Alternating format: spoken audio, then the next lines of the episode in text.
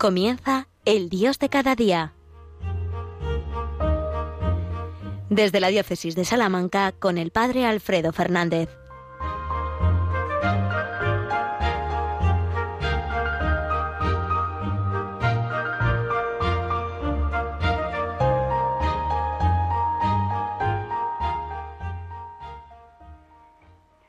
Muy buenos días, queridos amigos, queridos oyentes de Radio María.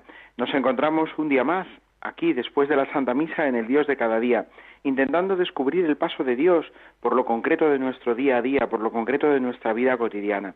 Os habla hoy el Padre Alfredo Fernández, estamos en Salamanca, os estoy hablando desde la diócesis de Salamanca, y bueno, pues en Radio María llegamos a todos los rincones y a todos los hogares de los que os dejáis habitar por la radio de la Virgen y bueno, pues de su mano vamos a intentar aprovechar estos minutos y para ello vamos a hacerlo poniéndonos en presencia del Señor, como hacemos cada día, en su presencia, haciendo que lo que podamos decir en estos momentos, en, este, en esta media hora escasita de programa, pueda ser lo que Dios quiere que digamos.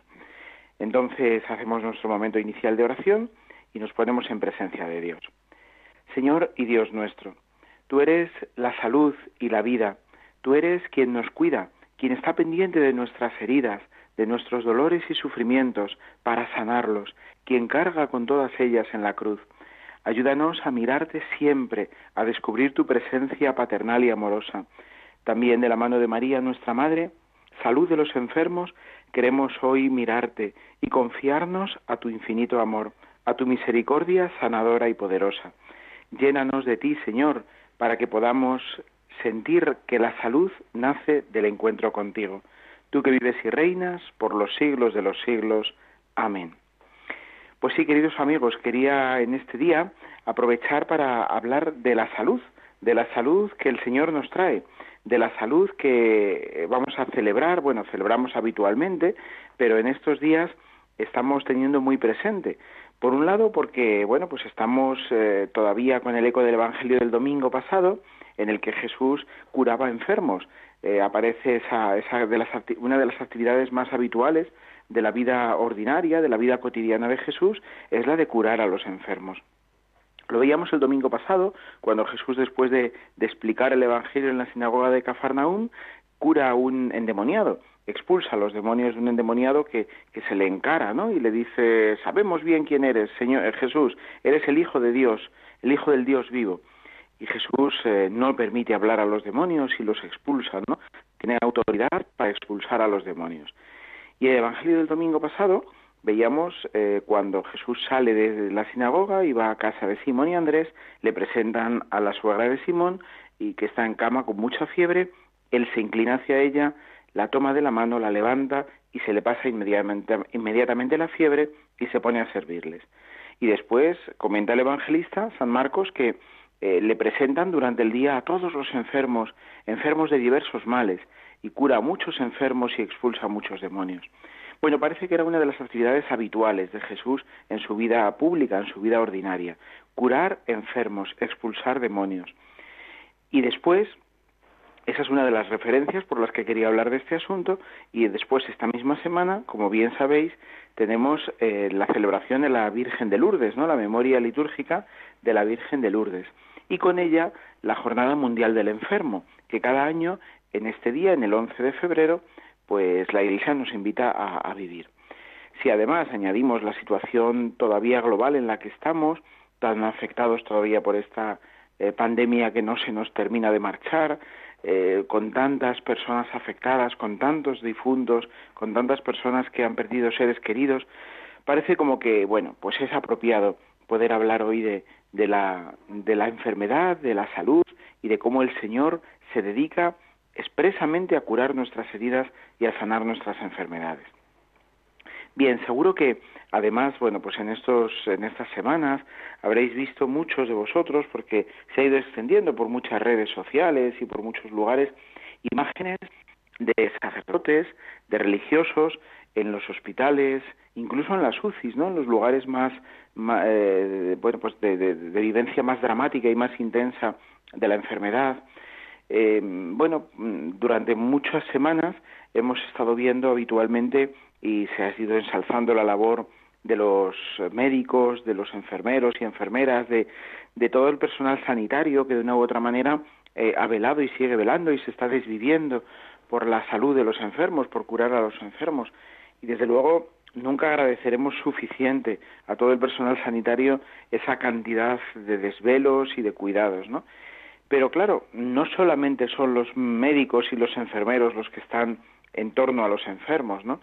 Eh, quizás, bueno, pues eh, de manera más, más callada, más silenciosa, a veces incluso deliberadamente silenciada, pero bueno, eh, también están los religiosos, los capellanes, los sacerdotes, haciendo presente al Señor y llevando la salud que el Señor trae a todos los enfermos y a todos los que están pues en situación crítica. La Iglesia siempre ha considerado como una de sus tareas esenciales continuar esa labor de Jesús. Si la Iglesia es prolongación en la tierra del reino de Dios que, Cristo inaugura con su encarnación y con su venida al mundo, pues la Iglesia continúa también la labor de Jesús. Y lo ha estado haciendo siempre y lo sigue haciendo. Y lo, además lo hace con, con la conciencia clara de que es uno de sus deberes fundamentales, ¿no? Curar a los enfermos, o al menos llevar la salud eh, que Cristo trae a todos los enfermos. Y así, bueno, pues, pues mm, yo creo que todos nos hemos emocionado escuchando relatos de, de capellanes de hospital en todos estos meses, en estas semanas tan difíciles. Yo, mm, por ejemplo, bueno, pues en nuestra diócesis de Salamanca es verdaderamente eh, conmovedor escuchar a los capellanes que están desviviéndose continuamente en los hospitales. Y no solamente eso, sino que es que yo desde mi propia experiencia como, como sacerdote, ahora que no puedo ir físicamente a los hospitales, porque, bueno, como sabéis, está el acceso muy restringido, entonces solamente pueden acceder los capellanes que oficialmente están dedicados a esa tarea. Eh, bueno, yo iba habitualmente todas las semanas, solía ir a visitar a los enfermos de mis parroquias y ahora pues no puedo hacerlo físicamente. Pero sí que eh, intento a través de alguno de los capellanes del hospital darles sus nombres, sus localizaciones y con qué fidelidad, con qué cariño, con qué entrega verdaderamente eh, conmovedora están siempre pendientes de poder llegar a todos, de poder hacerles llegar ya no solamente al Señor, sino también pues una palabra de ánimo, un recuerdo de sus familiares, de su párroco en este caso, de, de tantas, eh, o sea, tantos pequeños detalles que contribuyen sin ninguna duda a que el enfermo pueda también eh, retomar más fuerzas y poder seguir adelante. Bien, pues esta es la labor, la labor preciosa de la Iglesia, ¿no? La de curar enfermos o una de las labores de la Iglesia, porque era una de las labores de Jesús. El Evangelio del domingo pasado, al que yo os he hecho referencia y que tenemos todavía muy fresco, decía que Jesús curaba enfermos de diversos males. Claro, cuando, cuando el Evangelio dice enfermos de diversos males, probablemente podemos leer ahí en letra pequeña que no solamente curaba a cojos, mangos, ciegos, paralíticos, que es lo que quizás, pues, con una primera imagen se nos viene, ¿no? Una larga hilera de, de enfermos con ese tipo de, de limitaciones o de dolencias, curaba enfermos de diversos males. Probablemente también entonces está curando ahí, o se está refiriendo el evangelista, a enfermos de, de tristeza, de desesperación, a enfermos eso de enfermedades mentales que a veces, bueno, pues parece como que se ven menos, pero que también causan profundos estragos. Jesús cura todas las enfermedades, puede curar todas las enfermedades. Pero sobre todo, y esto es lo más importante, y en diversos pasajes de la Escritura también aparece esto, Jesús no solamente cura los cuerpos, sino sobre todo cura las almas. Jesús no solamente se preocupa de, curar pues eh, la parte del cuerpo que está enferma o el miembro que, que está paralizado, sino que Jesús sobre todo perdona los pecados. Y así abre las puertas de la salvación, hace posible la salvación. Y eso solamente puede hacerlo Dios, eso solamente puede hacerlo Él. La curación física la pueden realizar, gracias a Dios, muchos otros profesionales, con sus limitaciones y con sus circunstancias, pero un buen profesional médico puede contribuir eficazmente a curar los cuerpos. Pero curar las almas, perdonar los pecados, eso solamente puede hacerlo Dios. De hecho, eh, Jesús habla de salud y de salvación. Jesús da la salud, pero la verdadera salud, la salud integral, es la que incluye también el alma, es la salvación. Y eso solamente el Señor puede hacerlo. Por eso, verdaderamente el Señor es el único médico de cuerpos y almas, ¿no? el que los sana, el que nos sana integralmente. Y esa labor, repito, es la que, la que la Iglesia sigue queriendo realizar habitualmente, ordinariamente. A veces, en situaciones como la pandemia que estamos viviendo, esa actividad se ve muy específicamente, pero es una actividad habitual. Eh, el Señor nos cura y nos cura a través de la Iglesia, especialmente en los confesionarios, cuando nos acercamos a recibir el sacramento del perdón, cuando nos dejamos abrazar por el Señor. Cuántas maravillas, cuántos milagros de amor eh, se han hecho en los confesionarios y se siguen haciendo ordinariamente, como en los hospitales y como en tantos otros lugares. Bien, pues vamos a, a pedirle al Señor en estos días previos a la fiesta de Nuestra Señora de Lourdes, la Jornada Mundial del Enfermo, vamos a pedirle al Señor que también a nosotros nos cure.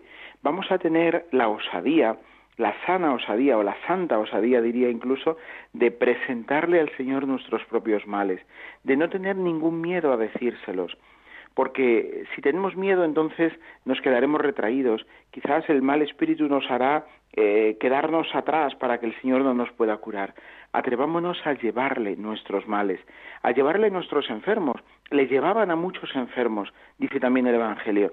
Nosotros con la oración podemos llevar al Señor a muchos enfermos, pero también podemos presentar nuestros propios males para que el Señor pueda curarlos, para que el Señor pueda sanarnos de verdad para que el Señor pueda desbordar sobre nosotros toda su gracia y toda su misericordia, que es la que verdaderamente nos sana, nos cura y nos salva.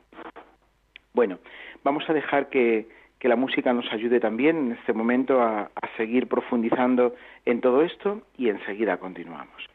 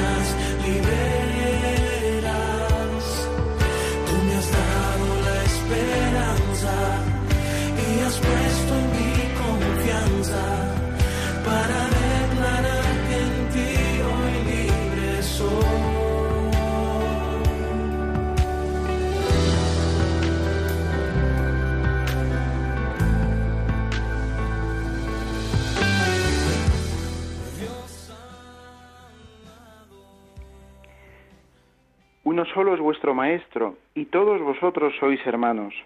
Mateo 23, 8. Esta cita del Evangelio de San Mateo es el título, es el tema central del mensaje que el Papa nos regala, el Papa Francisco nos regala este año para la Jornada Mundial del Enfermo. Estamos en el Dios de cada día, en Radio María, os habla el Padre Alfredo Fernández, y estamos hablando de Jesús como salud de los enfermos, de la actividad ordinaria, habitual de Jesús curando, sanando heridas, vendando corazones destrozados. También lo decíamos en el Salmo del domingo pasado, alabad al Señor que sana los corazones destrozados. Claro que si el Señor es experto en sanarnos, quiere sanarnos, decide dedicar su vida, entregar su vida a sanar nuestras heridas, a salvarnos integralmente, a darnos la salvación, a abrirnos las puertas de la vida. Bien, pero especialmente eh, esa actividad de, habitual de Jesús se hace también actividad habitual de la Iglesia en el cuidado y la atención a los enfermos. Este jueves, pasado mañana, el día 11 de febrero, memoria de la bienaventurada Virgen María de Lourdes, es la Jornada Mundial del Enfermo. Y con ese motivo, pues el Papa Francisco eh, nos regala como cada año un mensaje para esta jornada. En esta ocasión será ya la vigésimo novena edición de esta Jornada Mundial del Enfermo. Y el Papa nos insiste en su mensaje, en esta ocasión, en la relación de confianza como fundamento del cuidado del enfermo. La relación de confianza que debe establecerse entre el que cuida, el que trata de sanar y el mismo enfermo, evitando así todo tipo de hipocresía, todo tipo de, falta de coherencia entre los que se limitan solamente a ejercicios verbales, estériles, sin involucrarse en la historia y en las necesidades del prójimo. El Papa nos insiste en que tenemos que vivir una profunda coherencia, que es en el fondo la, base de la autoridad con la que Jesús hablaba, ¿no? Y a la que, que, eso causaba esa, esa admiración entre los que escuchaban a Jesús. Este sí que habla con autoridad, porque hace lo que dice, no se queda solo en palabras, ¿no? Bien, pues eh, esa, eh, esa actitud de coherencia honda es la que todos tenemos que, que, tener, ¿no? Precisamente cuando nos acercamos especialmente a los más necesitados, a los enfermos. La experiencia de la enfermedad, nos dice el Papa también en su mensaje, hace que sintamos nuestra propia vulnerabilidad.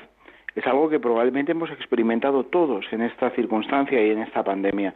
Nos hemos descubierto especialmente vulnerables. Y es que una cosa es saber que lo somos y otra cosa es experimentarlo, experimentarlo realmente en lo concreto, ¿no? De nuestra propia carne. Bueno, pues eh, la experiencia de la enfermedad hace que sintamos nuestra propia vulnerabilidad y al mismo tiempo la necesidad innata del otro. Nuestra condición de criaturas se vuelve aún más nítida y experimentamos de modo evidente nuestra dependencia de Dios. Efectivamente, cuando estamos enfermos, la incertidumbre, el temor y a veces la consternación se apoderan de la mente y del corazón.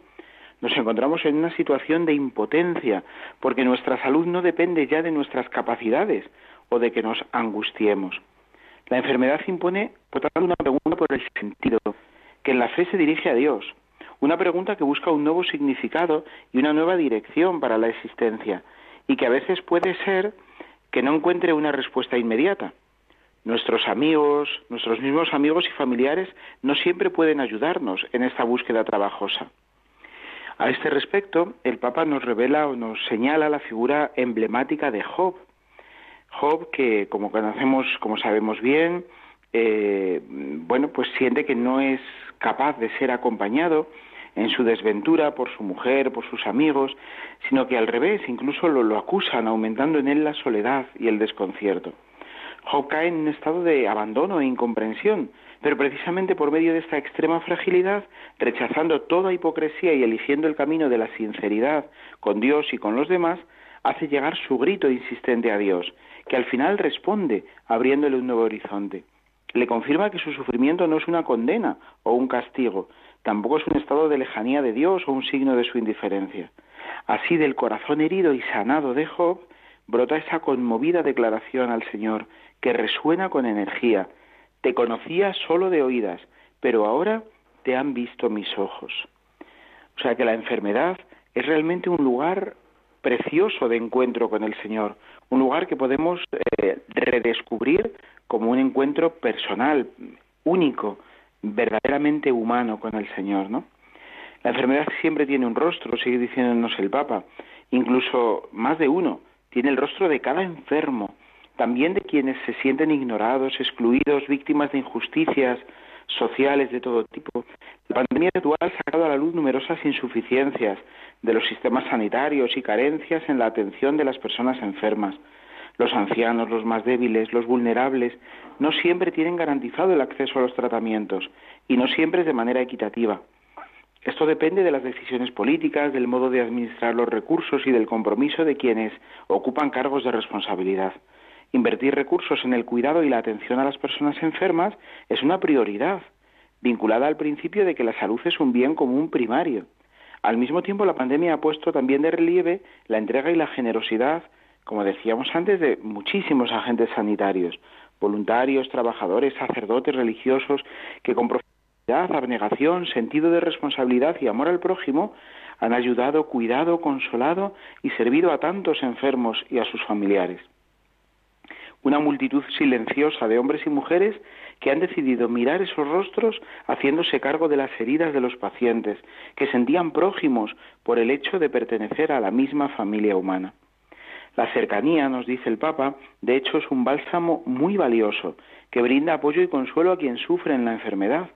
Como cristianos vivimos la proximidad como expresión del amor de Jesucristo, el buen samaritano, que con compasión se ha hecho cercano a todo ser humano herido por el pecado.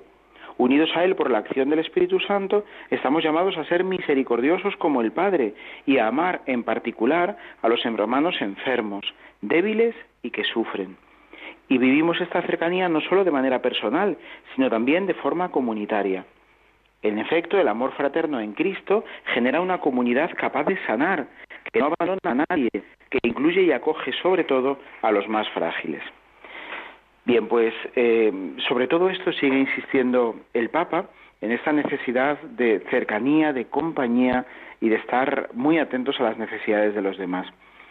Finalmente nos dice también el Papa que el mandamiento del amor que Jesús dejó a sus discípulos también encuentra una realización concreta en la relación con los enfermos. Una sociedad es tanto más humana cuanto más sabe cuidar a sus miembros frágiles y que más sufren y sabe hacerlo con, eficiencia animada por el amor fraterno. Caminemos pues hacia esa meta, procurando que nadie se quede solo, que nadie se sienta excluido ni abandonado. Le encomiendo a María, termina el Papa su mensaje, a María, Madre de Misericordia y Salud de los Enfermos, a todas las personas enfermas, a todos los agentes sanitarios y quienes se prodigan al lado de los que sufren. Que ella, desde la Gruta de Lourdes y desde los innumerables santuarios que se le han dedicado en todo el mundo, sostenga nuestra fe y nuestra esperanza y nos ayude a cuidarnos unos a otros con amor fraterno. Bien, pues este es, eh, un poquito en síntesis, el mensaje precioso que el Papa Francisco nos regala este año para la Jornada Mundial del Enfermo. La relación de confianza, fundamento del cuidado del enfermo. Pues sí, queridos amigos, vamos a pedirle al Señor entonces en estos días y especialmente pues a nuestra Madre, la Virgen, en esta tan querida advocación de la Virgen de Lourdes, que nos, dé, que nos dé a todos esa relación de confianza, que nos haga sentirnos prójimos y cercanos de los demás, especialmente de los que sufren, y que también seamos valientes para llevar nuestros propios sufrimientos y el de nuestros hermanos hasta el Señor. Y para eso, una última llamada que creo que es más apremiante que nunca, y es la de que no dejemos de acudir a nuestros templos, que no dejemos de, acudir al templo, al lugar donde habitualmente celebramos la fe, porque allí podemos encontrarnos de una manera realmente fecunda con el Señor que nos espera en el sagrario y que se nos da en los sacramentos, especialmente en la Eucaristía y en la penitencia. Eh, es verdad que tenemos limitaciones, es verdad que tenemos que ser prudentes, pero no podemos caer en la tentación de pensar que, bueno, estamos más seguros en casa. La Iglesia siempre ha sido un lugar seguro, actuamos con todo el cuidado del mundo para que así sea y necesitamos más que nunca esos lugares de luz y de esperanza que son nuestros templos. Los que físicamente no podáis, evidentemente, o estéis ya cargados de, limitaciones o de dificultades, pues podréis hacerlo en casa o pedirle a los sacerdotes que vayan a vuestra casa también a llevaros al Señor. Pero los que sí podáis, no dejéis de hacerlo. Yo tengo la experiencia preciosa en mi parroquia de seguir teniendo el templo abierto todo el día y de seguir experimentando cómo con un goteo constante mis fieles van eh, haciendo su visita al Señor, al Santísimo, y van sintiéndose acompañados y sanados por el Señor, que nos sigue esperando cada día para darnos todo su amor, para curar nuestras heridas, para salvarnos interiormente y para abrirnos las puertas de la vida. Pues que realmente lo vivamos así, que el Señor sane nuestras heridas. Dentro de unos poquitos días empezaremos también el itinerario cuaresmal que nos llevará a Pascua. Caminemos decididos al encuentro con el Señor. Él no nos abandona nunca. Y de la mano de la Virgen, salud de los enfermos, eh, sabremos lo que es la salvación y la sanación de verdad. No nos da tiempo para más, queridos amigos. El programa acaba siempre pues rápido, porque hablando del Señor todo se nos pasa muy rápido. Pero sí os doy mi bendición eh, y os animo a que sigamos cultivando y cuidando, cada uno también en nuestra tarea ordinaria y particular, esta tarea de Jesús y esta tarea de la Iglesia de cuidar, de estar cerca de los enfermos, de acompañarles y de rezar mucho por ellos. Que la bendición de Dios Todopoderoso, Padre, Hijo y Espíritu Santo, descienda sobre vosotros. Hasta pronto, queridos amigos.